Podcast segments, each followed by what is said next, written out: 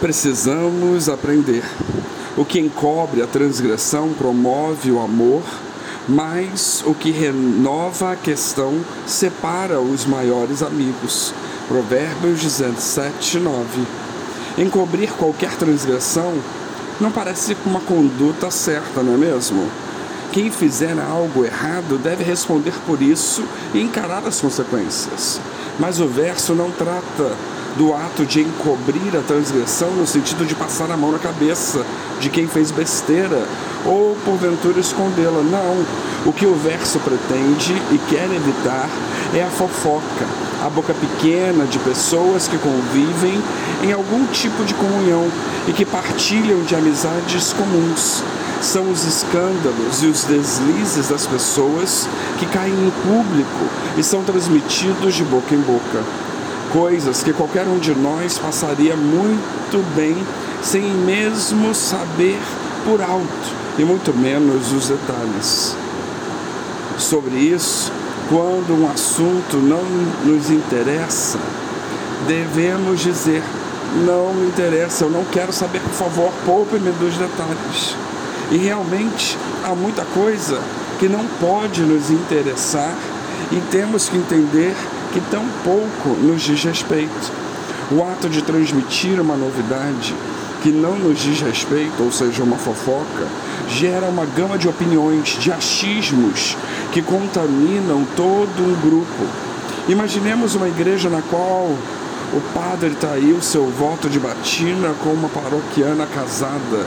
E ainda por cima, um pastor que, apesar de casado, pula cerca com um ou mais de suas ovelhinhas. E situações essas que caem na boca do povo. Ao espairar a fofoca, certamente não é amor que geramos. Nesse sentido, a pessoa que fez a bobagem pagará por seus atos, mas nós nós não precisamos ajudar a espalhar a notícia. Se não nos diz respeito, fiquemos em silêncio.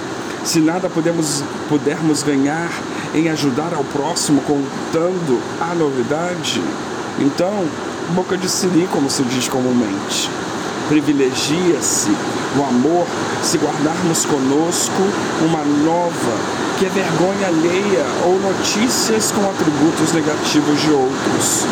Geralmente, o fofoqueiro assim age para se sentir superior, em vantagem, ou ter assunto, já que é, na maioria das vezes, alguém sem conteúdo, alguém pobre de espírito. E quando nós, que somos as vítimas de algum mal feito, tornamos-nos dignos quando paramos conosco a afronta sofrida. Porque Deus está vendo e com Ele não se brinca. Quanto menos barulho nós fizermos sobre o fato, melhor nos será. Deus é o nosso vingador. Nós somos humanos e podemos desabafar uns com os outros, sim, claro. Isso é sadio e faz bem. Mas devemos saber com quem nós devemos ou não desabafar. E como está o nosso coração no momento do desabafo. Se reto e íntegro ou trabalhando no modo mera picuinha, ou seja, como se passa o fato adiante, com ou sem alarde, com o megafone ou com mão em concha na orelha do confidente. E se a pessoa com quem se intenta falar é confiável ou não? Mais ainda, nós precisamos aprender a engolir sapos vez por outra. Isto é, amortecer o golpe em nós mesmos, sem revidar pois isso é nobre. Quem assim age demonstra nobreza e presença de espírito em Jesus. Afinal, quem causa o dano é o infeliz e pobre, e não quem o suporta. É bom ter altivez de espírito em casos como estes. Temos muito que aprender.